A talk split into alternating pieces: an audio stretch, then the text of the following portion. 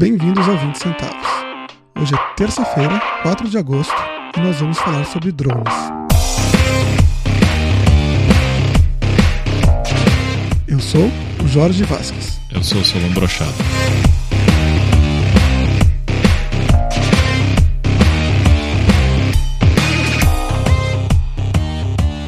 Vamos começar o programa de hoje falando sobre alguns comentários que nos foram enviados aí nas últimas semanas sobre alguns episódios mais antigos, não sobre o último. Primeiro, o João Pedro da Costa comenta da gente do episódio 20, em que a gente defendeu que o Brasil tivesse assinado aquele tratado de livre comércio de eletrônicos, que o Brasil acabou não assinando, foi um dos poucos países que não assinou. E tanto, tanto o Solon como eu, naquele episódio, dissemos que isso era péssimo para o Brasil e tentamos justificar. O João ele fala que não concorda com isso, que o Brasil só exporta matéria-prima e que precisaria então de incentivos governamentais para desenvolver as atividades de maior valor agregado, como é o caso da, da indústria eletrônica. E aí ele dá alguns argumentos, eu fiz um sumário aqui da, da mensagem dele. Primeiro ele fala que sem tarifas e incentivos a indústria de eletrônico morreria, que assinando o acordo uh, nós mandaríamos dinheiro para fora sem nenhuma contrapartida dessas empresas que estariam vendendo para a gente, também sem impostos para o governo em seguida poder fazer investimentos tanto em pesquisa e desenvolvimento quanto em programas sociais. Ele também diz que não se pergunta né, se não seria muito mais útil do que ficar pedindo acordos de livre comércio né, que podem nos condenar aí a, um, a um atraso tecnológico completo, se não seria muito mais útil exigir que o governo destine uma parte do orçamento para apoiar desenvolvedores de jogos ou destine dinheiro para universidades públicas né, para fazer equipamentos tecnológicos que barateiem o preço dos produtos eletrônicos por meio de mais pesquisa e desenvolvimento. E depois ele ainda fala, mas vem cá, tudo isso é só para as pessoas poderem comprar eletrônicos mais baratos? Né? E aí eu preparei algumas respostas rápidas aqui, em alguma ordem aqui. Primeiro que não é só para as pessoas uh, comprarem equipamentos mais baratos.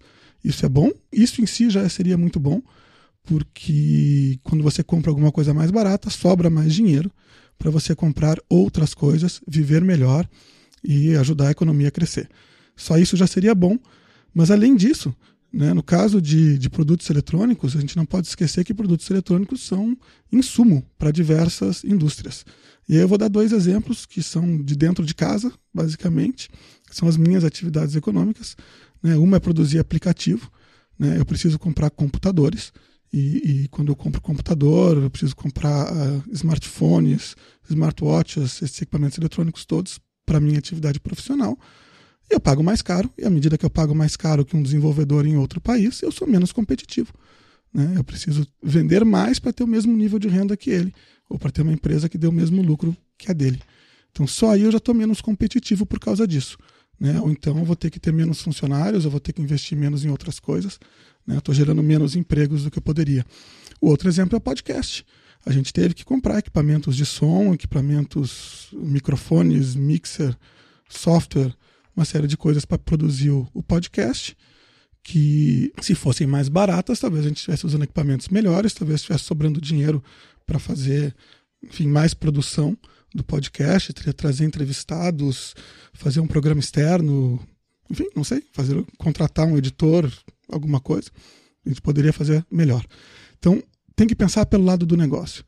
E aí eu pergunto, quem que ganha com esse aumento da, da produtividade? São os pobres ou são os ricos?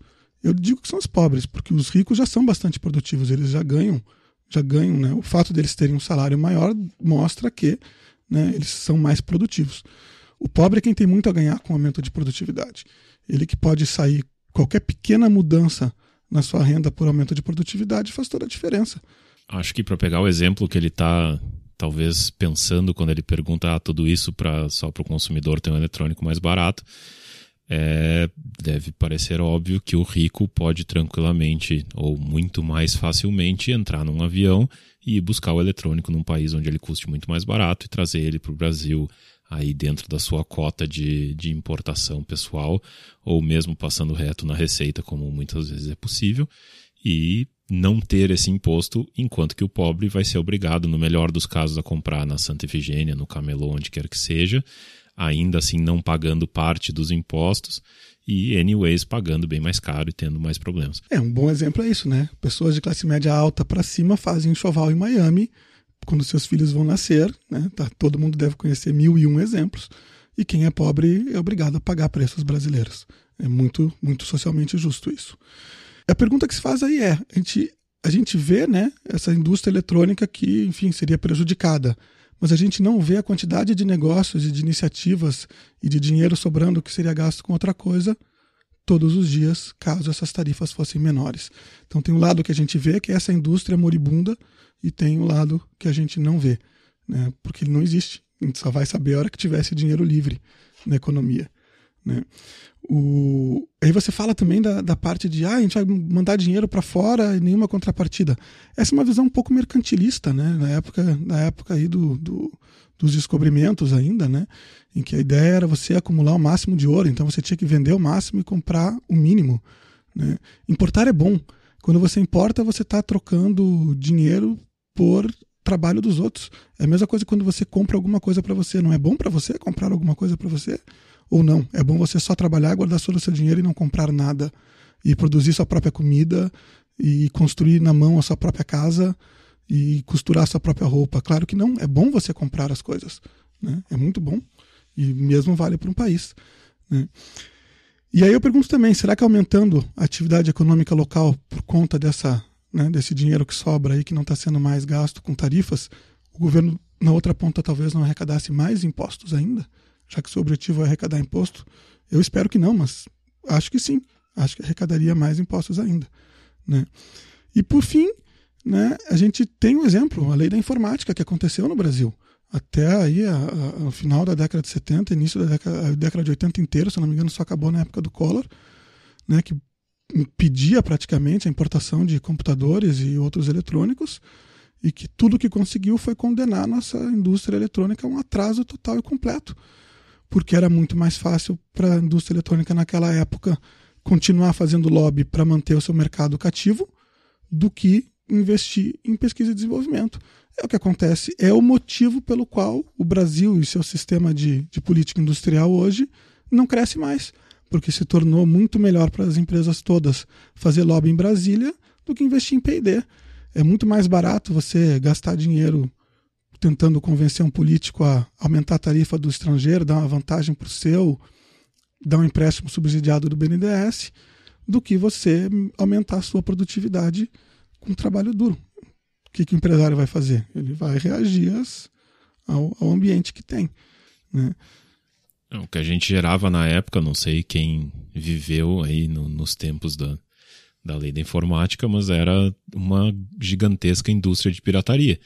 O que a gente tinha eram empresas brasileiras produzindo cópias de coisas que eram produzidas por outras empresas em outros países.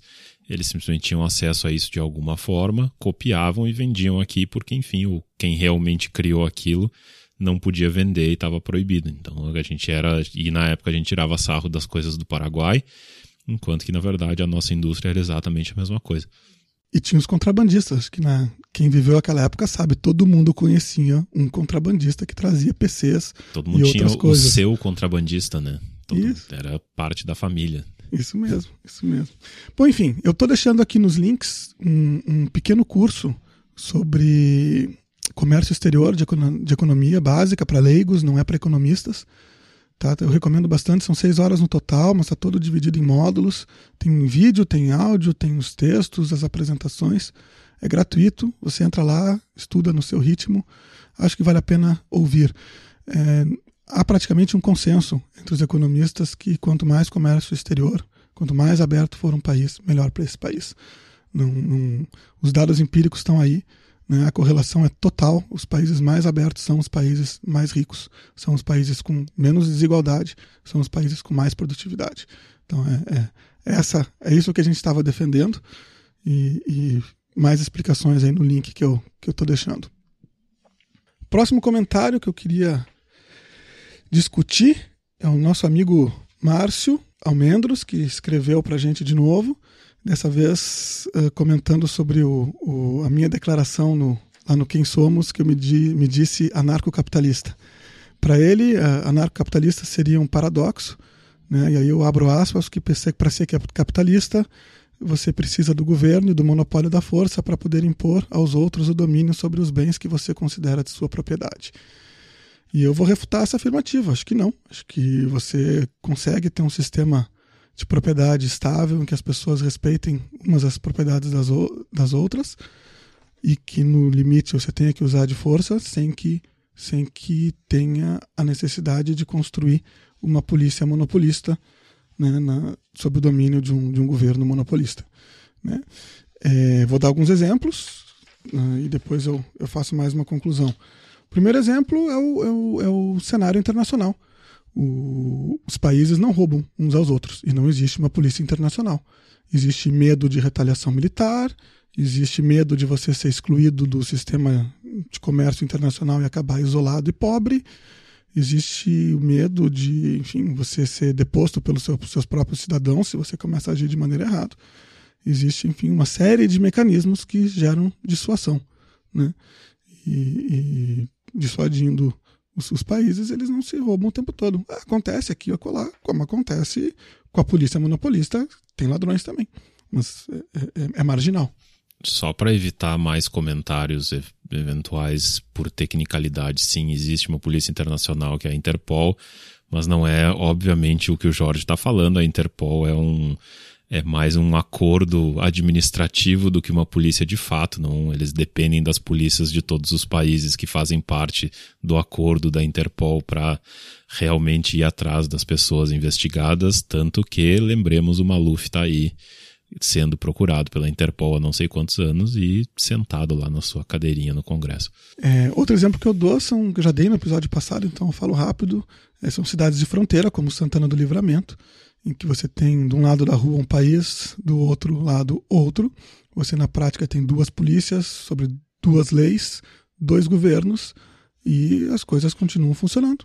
Não tem ali um, um problema sério, que as coisas não funcionam naquela rua, todo mundo rouba bem no meio da rua, porque ninguém sabe de quem é. Não, as coisas continuam funcionando. É uma cidade normal, como qualquer outra. Outro exemplo que eu dou é onde não tem polícia. Quando você vai para algum lugar mais deserto, menor, as pessoas não imediatamente passam a se roubar e se matar. As pessoas se comportam bem, normalmente. Né? Todo mundo já teve algum lugar onde a polícia estava muito longe, onde teria oportunidade de, de, de roubar, de fazer outras coisas, e não faz não é o, o normal. Né? As pessoas têm interesse em, ter, em fazer parte de uma sociedade. Você tem muito ganho em fazer parte da sociedade. Então não é não é necessária sempre a presença da polícia monopolista.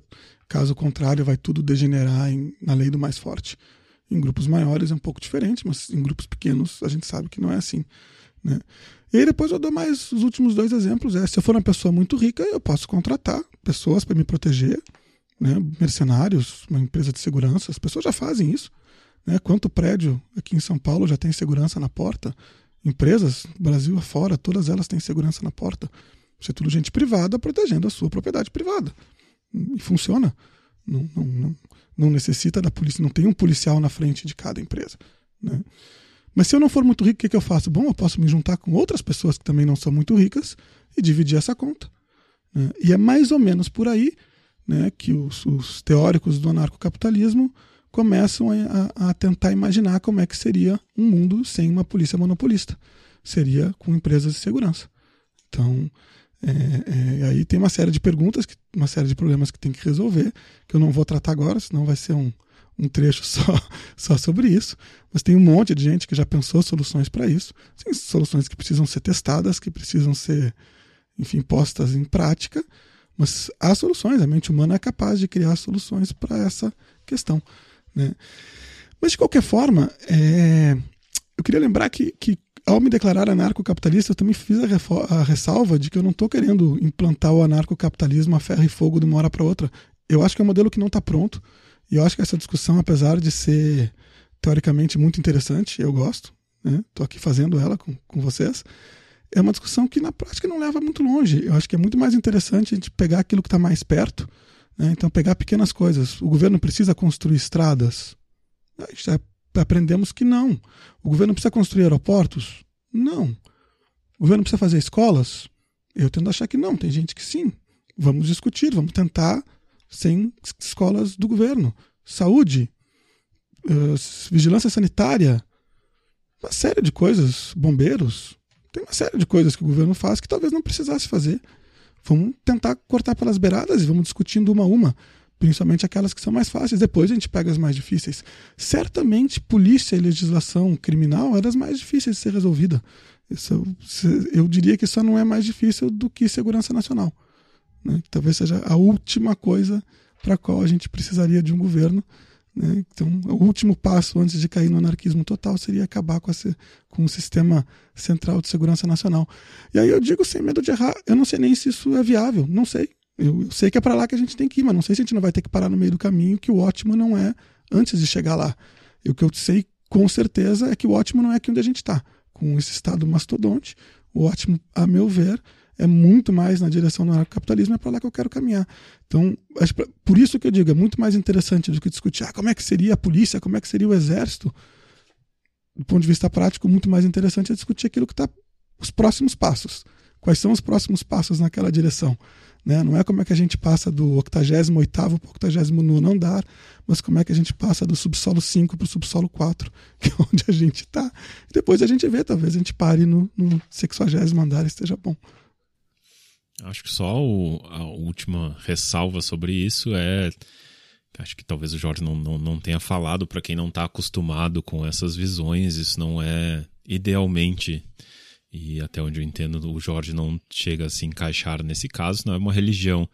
Ninguém está sugerindo essas coisas porque, uh, sei lá, um grande entendedor do assunto baixou uma regra e tem uma cartilha que tem que ser levada a últimas consequências. A questão toda é acreditar que a gente deve sempre buscar o maior número de liberdades possíveis e liberdades não só civis sociais, mas liberdades econômicas.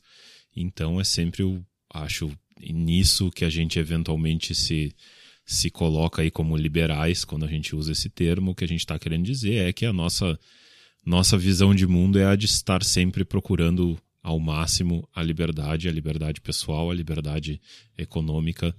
E é nisso que é o que a gente tenta aqui quando a gente discute pautas e traz coisas para eu conversar com o Jorge, são exatamente os. A gente tenta achar os assuntos nos quais a gente tem alguma discordância em como é o, a melhor maneira de ter de manter essas liberdades ou de continuar tendo a melhor sociedade possível e o quanto se está disposto por essa ou aquela razão a abrir mão dessa ou daquela liberdade. Bom, o último comentário que a gente queria trazer aqui foi o Francisco, vulgo Cisco, um amigo meu, que é aí nosso ouvinte. E ele estava comentando sobre, foi no episódio 18 lá, o título é Geo Estupidez, em que a gente comentou sobre as formas de financiamento de conteúdo. Aí nessa realidade de internet em que a gente não tem mais a limitação na, na, na distribuição do conteúdo para usar isso como forma de cobrar ele lembrou, enfim, do, do mecenato mais clássico, de alguma forma, ou a patronagem que a gente tratou de forma muito micro ao falar de, de coisas como crowdfunding e o próprio Patreon. E existe, de fato, a, a patronagem ou mecenato de forma ampla e restrita, como, por exemplo, think tanks, aí, grupos de pesquisa ou de alguma espécie de interesse que patrocinam a publicação de podcasts, a publicação de revistas, a publicação de alguma forma de conteúdo para divulgar aí pautas e agendas que lhe interessem, como a Reason no, nos Estados Unidos, o podcast do Cato Institute que o Jorge com frequência ouve e compartilha. Uh, jornais, o Wall Street Journal é essencialmente sustentado pela Dow Jones. Agora, recentemente, a, acho que foi a Condé Nast que vendeu parte da, do, das suas revistas para Nikkei. Não, não foi a Condé Nast, o Financial Times. O Financial Times e mais uma revista que está ligada ao Financial Times foi vendida para Nikkei e assim por diante. Então, da mesma forma aí, uh, canais públicos, a PBS nos Estados Unidos, BBC, TV Cultura aqui no Brasil, não deixam de ser formas de mecenato Então, acho que aí, relembrando os nossos comentários, acho que é uma solução razoavelmente transparente de quais são os interesses que existem por trás, visto quem está patrocinando e mantendo aquele conteúdo. E é um, uma, uma, um método que não impede de ter propagandas e de buscar outras formas de, de, de sustentar, mas uh, que se sustenta porque alguém tem bolsos fundos o suficiente para manter aquilo acontecendo. Eu, eu sou envolvido com, com, alguns institutos liberais aí que, que vivem basicamente de mecenato e posso dizer que a nossa visão sempre é, a gente adora o mecenato, é aquilo que possibilita o instituto, né, o patrocinador, é o que possibilita os institutos estarem lá fazendo o trabalho que estão fazendo. Mas, por outro lado, todos os institutos têm muito claro que é uma coisa de muito mais risco do que você ter um fluxo contínuo, pulverizado né, de, de, de receita. Né? Porque o, se é uma empresa, pode muito bem demorar para outra essa empresa ter algum problema financeiro e não poder mais te patrocinar, ou então se é, o, é uma empresa que está patrocinando porque o líder daquela empresa acredita na causa, pode aquele líder sair e ter um processo de sucessão e você de repente perder seu patrocínio. Pode acontecer um monte de coisas. Né? É, é, o mecenato geralmente ele é grande né? do ponto de vista de quem está recebendo dinheiro e significa ter todos os ovos na mesma cesta. Então, esse, esse, esse é o perigo do mecenato para quem está produzindo coisas. E, claro, você tem que achar esse alinhamento ideológico. Né? O, o mecenato é muito mais difícil para aquelas coisas que não têm uma linha ideológica clara. Né? Quando você está fazendo alguma coisa que está defendendo uma agenda, né? pode não ser uma agenda política no sentido de política partidária, de poder, né? muitas vezes é uma agenda de ideias, né? a gente defendendo o liberalismo, é gente defendendo do outro lado o socialismo, é gente defendendo, enfim, aquilo que acha que é melhor para o mundo. Né? Então, isso acontece muitas vezes. Agora, quando é uma coisa diferente, uma coisa com caráter mais artístico, com caráter mais de entretenimento, fica, eu acho que fica bem mais difícil pelo, pelo mecenato.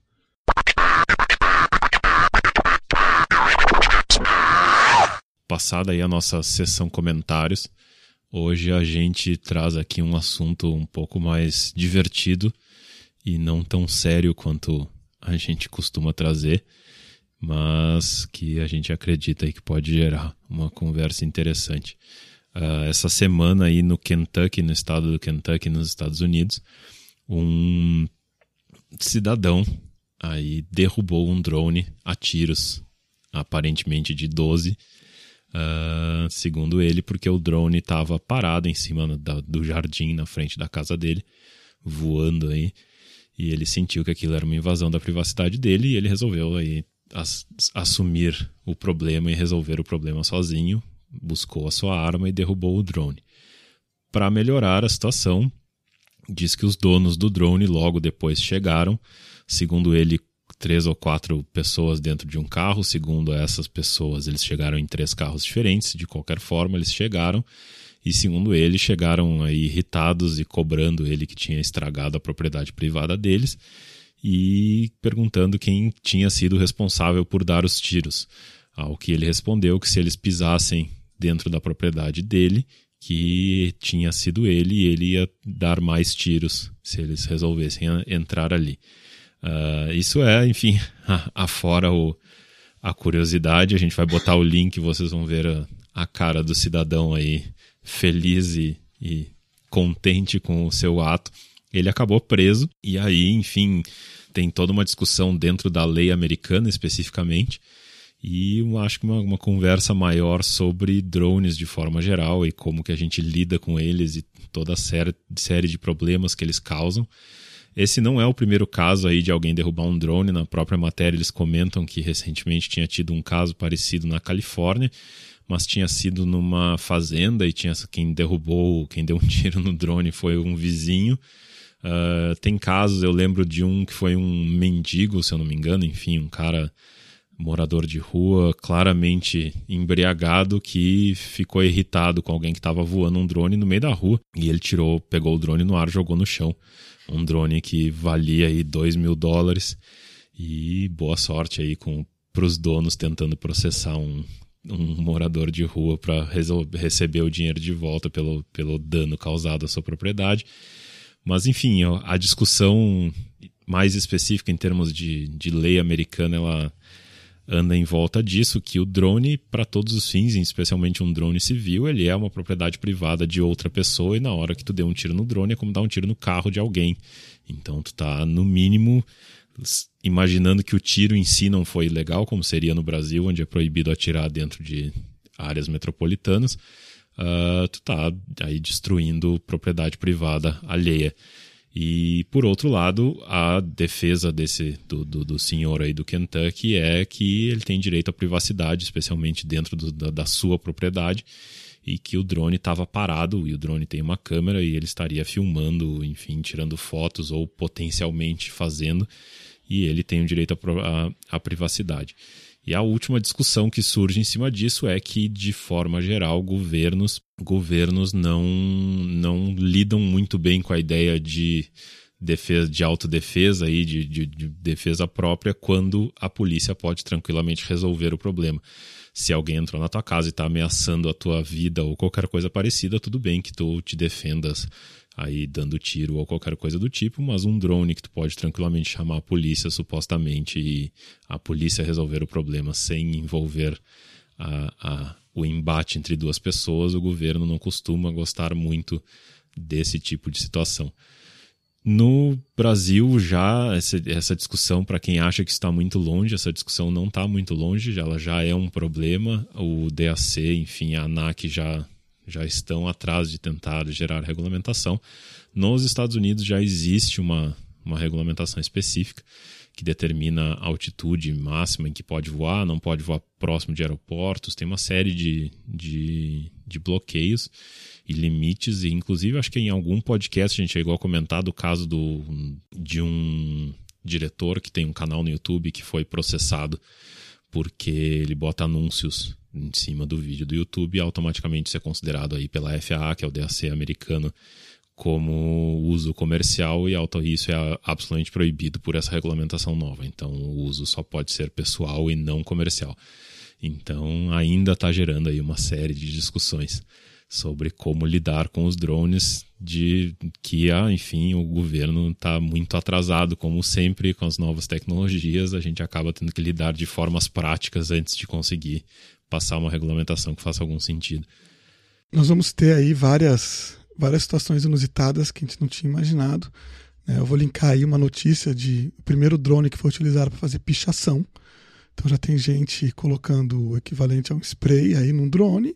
Você voa para lugares que você normalmente não alcançaria com a sua latinha e você começa a pichar esses lugares né, com um drone. Tá? Do conforto de algum lugar bem escondido que ninguém sabe onde você está. Eu fico imaginando também uma cidade como São Paulo, né, onde você tem muitos prédios próximos uns dos outros, e acho que isso vale para qualquer cidade grande brasileira também, pelo menos em alguns bairros. Né, como é que vai ser a hora que tiver um drone na janela do seu quarto? Né? Você vai ficar feliz de ter um drone na janela do seu quarto?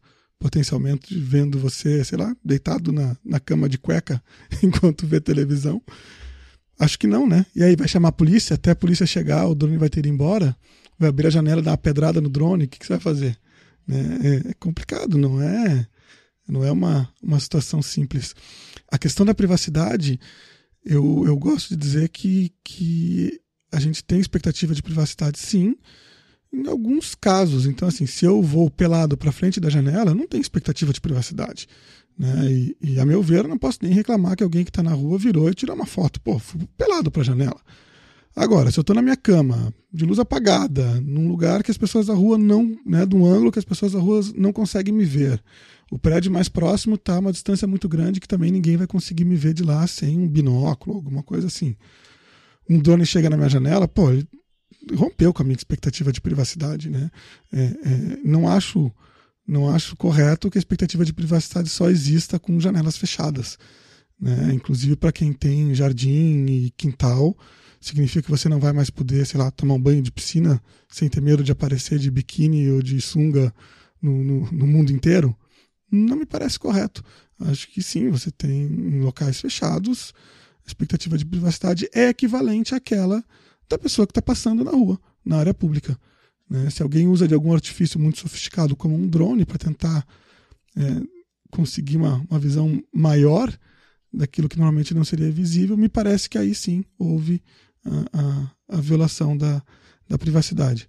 E se invade a sua propriedade, né? está voando em cima do seu terreno, numa altitude baixa, né? porque também seu terreno não é seu né, em infinita altitude. Né? Não dá para considerar que né, tipo 100 km para cima continua sendo seu terreno.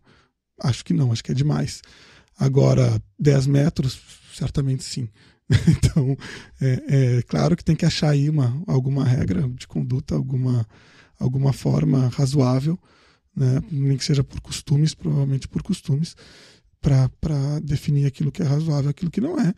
E a gente sabe que, que passando daquilo, algo a pessoa tem que ter direito de fazer.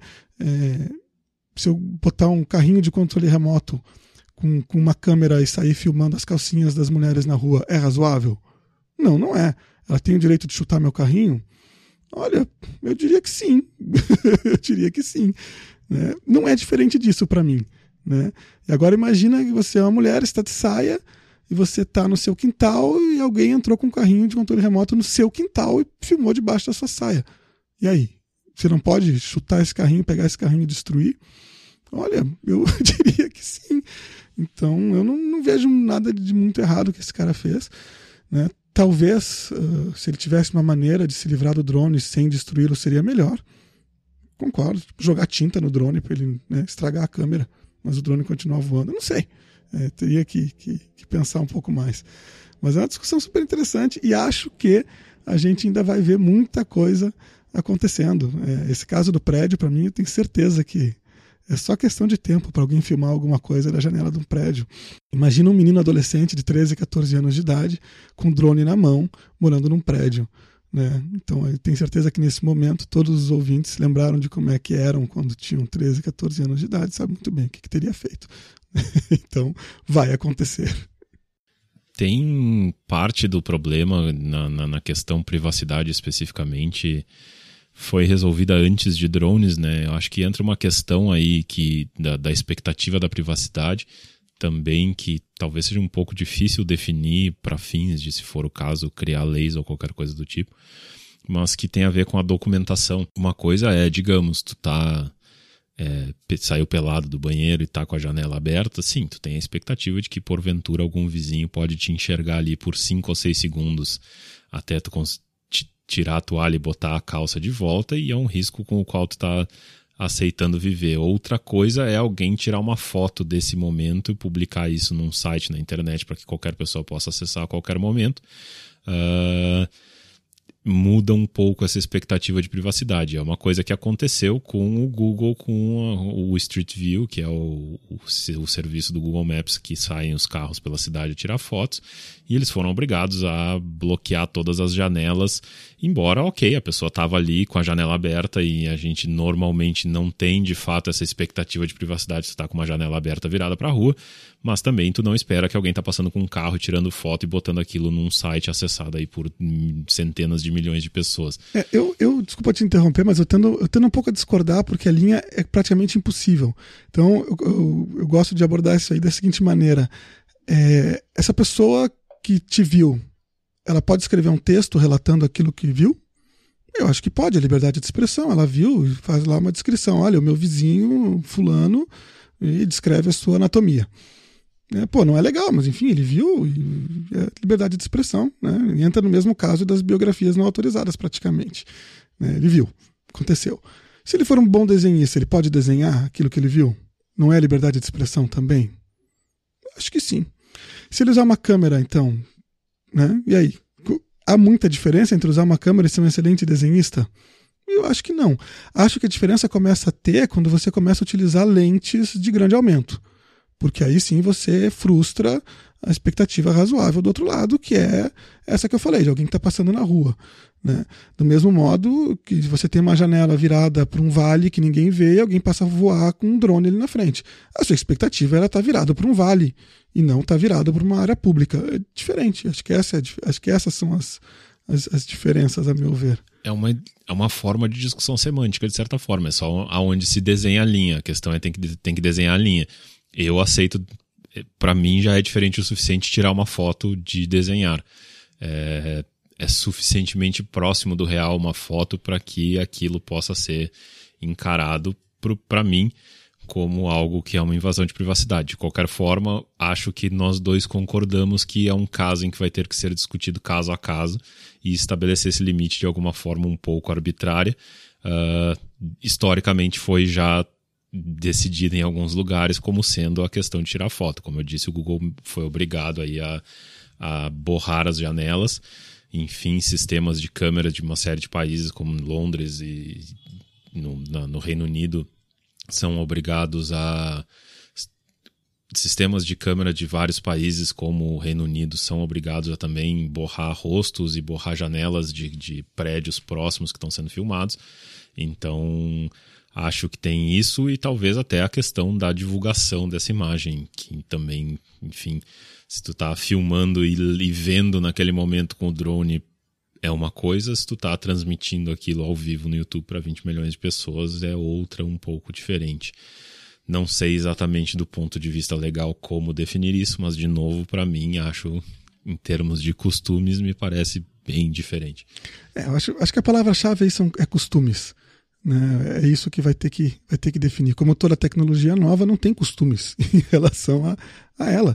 Né? Tenho certeza que problemas semelhantes aconteceram quando a fotografia apareceu. Né? Quando, do ponto de vista, principalmente quando ela se popularizou. Né? É, é um problema que hoje acontece com celulares. Né? Em vários lugares que não era aceitável ter foto, lá pelas Santas todo mundo tem celular na mão e tira fotos. E aí, o que, que você pode fazer com aquelas fotos? O que, que você não pode fazer com aquelas fotos? É, hum, para mim é questão de costumes, acho que essa, essa é a, a palavra-chave. Nesse caso específico, só lembrei, tem um caso interessante que é. Tem um livro que eu recomendo sempre para essencialmente todo mundo minimamente curioso com a vida, que chama A Informação. Ele foi lançado em português recentemente, inclusive, de um jornalista científico americano chamado James Gleick.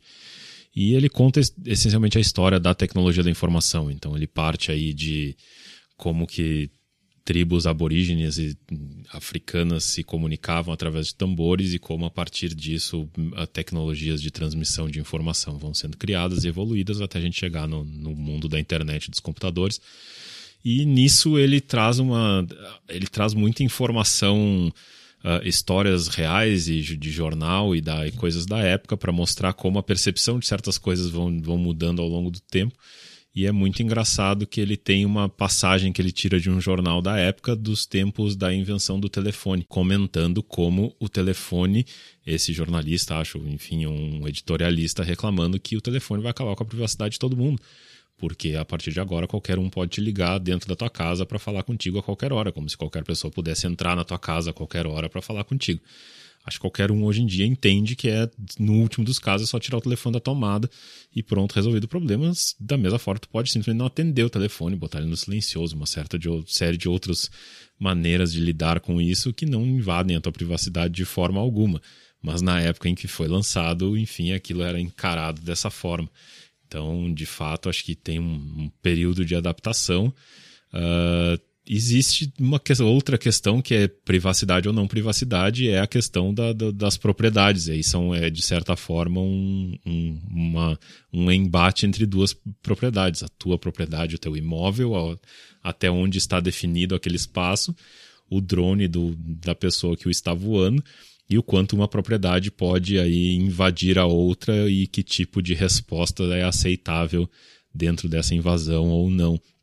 Uh, para fins legais, eu imagino que já exista em países que têm regulamentação, como os Estados Unidos, um mínimo de definição de até onde vai a tua propriedade, que é outra coisa que até muito recentemente não era necessário discutir. Então, qual é o espaço aéreo sobre a tua casa que ainda é considerado tua casa e a partir de onde é considerado espaço aéreo da cidade, do, do estado e do país? Uh, eu imagino que essa legislação já tenha isso. O segundo problema passa a ser na hora que a propriedade de um invade a propriedade do outro, que tipo de reação é aceitável e possível. Se eu posso ter um sistema que desabilite o, o que faça algum tipo de interferência aí no controle remoto do drone ou qualquer coisa do tipo e derrube ele sem maiores danos, se eu posso jogar uma pedra, se eu posso dar um tiro, se eu posso usar um outro drone que dê tiros e derrube esse. E o quanto, inclusive, né, tenha um, Teve um texto do Bruce Schneier sobre essas questões legais todas, em que ele lembra que já existem drones que atiram de volta. Então, numa dessas, a gente dá tiro no drone e a gente tá dando direito de o dono do drone dar tiro de volta na gente. Esse, esse vídeo é bem interessante. É alguém que adaptou, obviamente, uma pistola num drone. E aí, por controle remoto, ele dá tiros. E é bem, é bem interessante ver o que acontece.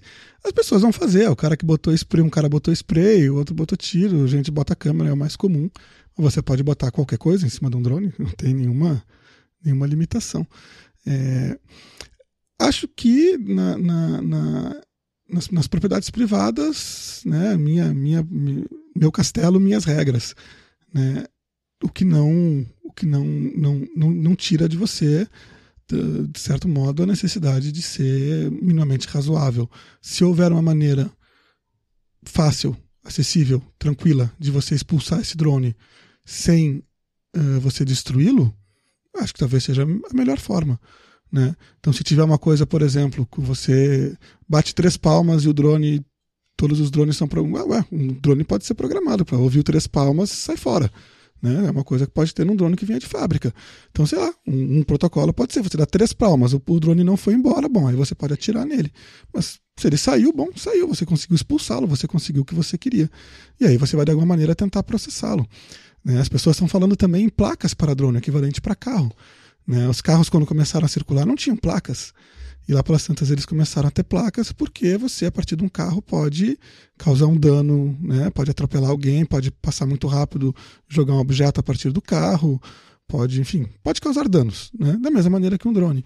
E a placa, pelo menos, permite que a obrigatoriedade da placa, né? foi, foi um costume, uma lei aí que se adotou, que permite que você identifique né, quem está fazendo aquilo. Acho que com um drone isso mais difícil de, de, de ser feito, até pelo tamanho e distância que está, você vai conseguir enxergar alguma coisa.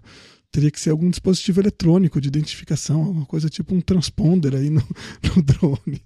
Enfim, a gente vai se divertir muito com, com, com, isso. E tem também, por último, acho que é, que é interessante de falar, tem a questão do tráfego aéreo.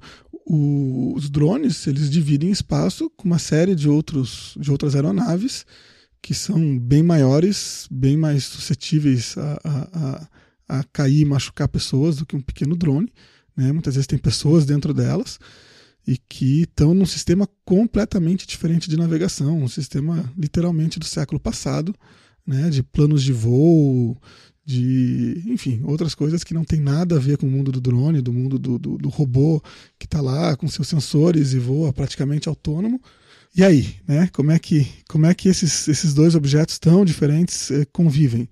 Né? A tendência dos governos, que geralmente são responsáveis aí, é praticamente que negar a existência dos, dos drones ou tentar fazer isso que fizeram nos Estados Unidos, uma regulamentação que bota limite de altura e, e também coloca a questão de uso comercial, uso não comercial, que para mim é uma grande bobagem, enfim, não faz muito sentido no mundo de hoje. Né? E, mas enfim, tem, tem lá essa regulamentação. Acho que a gente ainda vai ver né, algumas discussões aí do, desse pessoal que, que é responsável pelo tráfego aéreo, que não está nem um pouco preparado, nem um pouco interessado em ter que lidar com, com esses novos objetos no ar. Né? E eventualmente no futuro, quando você tiver muitos objetos desses no ar, muitos desses drones, como é que é que eles vão né, conviver uns com os outros? Eu estava contando para o Solon que há muito tempo eu sonho com um pequeno drone acoplado ao meu carro que eu possa mandar ele decolar e dar uma visão de terceira pessoa para mim na estrada, permitindo que eu faça ultrapassagens com mais segurança, por exemplo, quando está chovendo e o, spray do carro da frente não, não deixa eu enxergar muita coisa, ou numa uma estrada muito sinuosa que né, fica mais difícil. Se eu tiver um drone voando a 30 metros, 40 metros de altura, eu vou poder enxergar e me comportar de maneira muito segura. Agora imagina uma estrada onde cada carro tem isso. Como é que fica aí, né? Você tem que não só não bater no carro, mas seu drone tem que não bater no drone do, do amiguinho, né? E aí fica mais, mais complicado. É, eu acho que tem, tem, três, tem três esferas de preocupação aí do, do que fazer com os drones. E dentro de cada uma dessas esferas tem a, a, a questão preventiva e a questão de como lidar com quando dá errado. É, a gente estava falando, acho que a questão aí, na esfera pessoal, privada, a questão mais essencial é essa de, enfim, invasão de privacidade ou de, de propriedade, de que forma até que ponto a gente pode se defender e como a gente pode se defender do que a gente enxerga aí como invasão. Quando a gente entra numa esfera mais civil, social, o maior problema de fato é essa questão de tráfego aéreo. O aviões originalmente não existia, né? O sistema de tráfego aéreo como a gente conhece foi inventado essencialmente na Segunda Guerra e como uma foi um, uma continuação de uma tecnologia que foi inventada para se conseguir fazer aviões pousarem em situações de visibilidade diminuída e coisas do tipo, que se criou o radar como a gente conhece ele hoje. Uh, e a partir de ter esse tipo de tecnologia, se conseguiu criar uma lógica de controle de voo muito mais efetiva do que existia antes. Na Primeira Guerra existe, se eu não me engano, vídeos aí, filmagens, ou, obviamente com a qualidade que se pode imaginar dos tempos da Primeira Guerra, mas existia o avião já na, na, na Primeira Guerra, se usou, e acontecia choques no ar como se não houvesse amanhã. Então, aquela coisa que a gente tem a, a ideia de caças fazendo o famoso dogfight aí durante a guerra e tem jeitos de voar e todo mundo sabe. Na Primeira Guerra era o caos. E conforme foi crescendo o número de aviões, se chegou à conclusão de que precisava se organizar aquilo de alguma forma. Se criou uma organização, inclusive, que é internacional. As regras que regem a aviação de forma geral são internacionais, porque são padronizações que têm que ser as mesmas em países diferentes para não causar maiores problemas. E o drone, na hora em que ele voa no mesmo espaço em quantidade suficiente para isso ser um problema, porque enfim, já existia aeromodelo, já existia mini dirigíveis para brincar em casa, mas isso era tão restrito que ninguém se preocupava em gerar regulamentações para isso. Na hora em que isso tem quantidade suficiente para começar a causar problemas, de fato, uh, legisladores começam a se preocupar com o assunto. E aí tem uma questão mínima que é definir áreas. O grande problema é, como eu estava comentando, até onde eu consigo entender, aviões, enfim, helicópteros, whatever, que voam de níveis comerciais e que já estão dentro do, do, do, sistema de tráfego aéreo, eles normalmente voam numa altitude que eu acho que drones não costumam voar. Pelo menos não drones o que a gente pensa quando fala em drone. Obviamente, drones militares ou qualquer coisa muito mais que é praticamente um avião controlado por distância consegue, mas esses tipos de drones. Esses comerciais que se usa para filmar, eles podem chegar em altitudes, eh, tipo, alguns quilômetros de, de altura, é. não é tão pouco. E aí, enfim, para esse tipo de coisa existe regulamentação definindo que eles têm uma altitude máxima que eles podem que eles podem voar exatamente para que eles não voem na altitude que esses aviões estão voando. Porém, existe avião que voa abaixo dessa altitude, que são os que estão voando em condições visuais, estão essencialmente passeando como se fosse um carro, e espera-se que esses uh, aviões, o jeito que eles funcionam é uma, é uma anarquia, de certa forma. Existe uma frequência de rádio padrão, e os aviões vão dizendo para quem quer que esteja por perto o suficiente eles fazem, publicam aí via microfone, dizem: estou passando em cima do rio tal, na região tal. Se tiver um avião perto o suficiente, vai estar na mesma frequência e vai ouvir. Então já vai saber, ó, tem um avião tal voando naquela região, vou me cuidar com isso. Com um drone, a não ser que se crie a obrigação de os drones terem uma antena e um rádio, ele já começou a ficar pesado demais para os drones que a gente conhece hoje em dia, ele poderia enviar isso de forma automática, dando pelo menos localização via GPS ou qualquer coisa do tipo. Mas algum tipo de informação, idealmente, eles teriam que trazer. Para, de novo, não acharem que a gente está discutindo ficção científica, foi agora, acho que semana passada, isso foi um problema prático em que lá os incêndios que estão acontecendo na Califórnia, que acontecem todo ano nessa época, uh, aviões, aqueles aviões pipa, enfim, não sei, não me lembro o nome exato deles em português, que carregam água e propelente e coisas do tipo para evitar o, o aumento da, dos incêndios, não puderam operar por um dia, por uma tarde ou qualquer coisa do tipo, porque alguém estava voando um drone para filmar o, as queimadas e os incêndios e aquilo causava um risco tão grande para esses aviões que já voam em condições de extremo risco, porque Primeiro tem um problema de, de, de draft de ar subindo por causa do ar quente das queimadas, que já causa uma série de turbulências e problemas, e eles estão voando em baixíssima velocidade, muito próximo do solo. Então eles já estão essencialmente voando no limite do risco. Na hora que eles precisam se preocupar que possa ter um drone voando por ali e estragar um ou dois motores desse avião e ele acabar aí virando restos de avião no meio da floresta, não é uma em boa chamas. ideia. Em chamas também. Então, eles tiveram que ficar groundeados ao longo de uma tarde enquanto eles tentavam se livrar dos drones. E aí entra o outro problema: eles não achavam quem era que estava controlando aqueles drones e eles não tinham como derrubar os diabos dos drones, que são um negócio minúsculo, voando a, sei lá, 40, 50 metros de altura. Não tinha nada na, ao alcance deles que resolvesse o problema. Então, de fato, é um problema. Uh, talvez mais em países onde os eletrônicos são mais baratos do que aqui, porque participam de, de, de acordos internacionais que barateiam esse tipo de tecnologia. Uh, mas aqui já é um pouco um problema. Já sei, a gente sabe que já existe a discussão de regulamentação sobre o assunto no Brasil. Uh, tem uma série de tecnologias que já são definidas que só os militares têm acesso e assim por diante. E essa, enfim, é só para terminar é a terceira esfera de preocupação, que acho que não, não nos afeta muito, não tem muito o que a gente trazer, mas é a esfera militar. Obviamente, drones podem, como esse drone que o Jorge falou, que levava uma pistola, esses drones podem ser muito maiores e carregarem armas muito mais sérias. Já existem drones militares, enfim, os Estados Unidos é famoso por usar vários para matar terroristas ou supostos terroristas.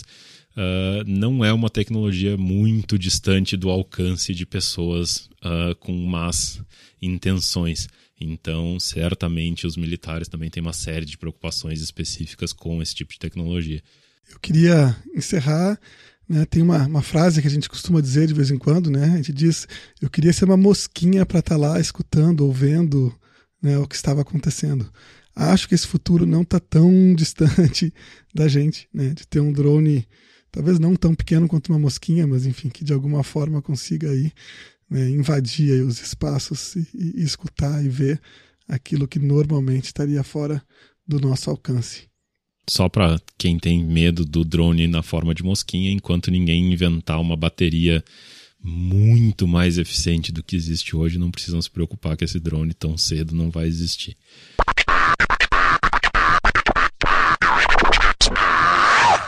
Bom, uh, ficamos por aqui mais uma semana, mais uma terça-feira. É, como sempre, 20centavos.net. Sigam os links, olhem os links. A gente tenta aí botar até links que não necessariamente foram falados especificamente aí ao longo do podcast, mas que dão alguma informação a mais do assunto que está sendo trazido. Uh, Twitter 20 pode. Se alguém descobrir uma arroba melhor que essa, nos avise. A gente já tentou arranjar, não tem. Uh, e voltamos semana que vem, agradecendo sempre aos nossos patronos. Essa semana teve mais um patrono.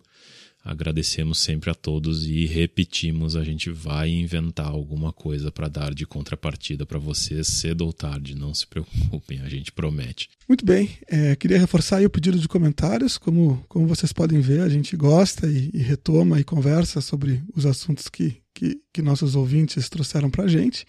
Né? Nem sempre é para refutar, muitas vezes é para acrescentar aí alguma informação, né? mas a discussão é sempre bem-vinda.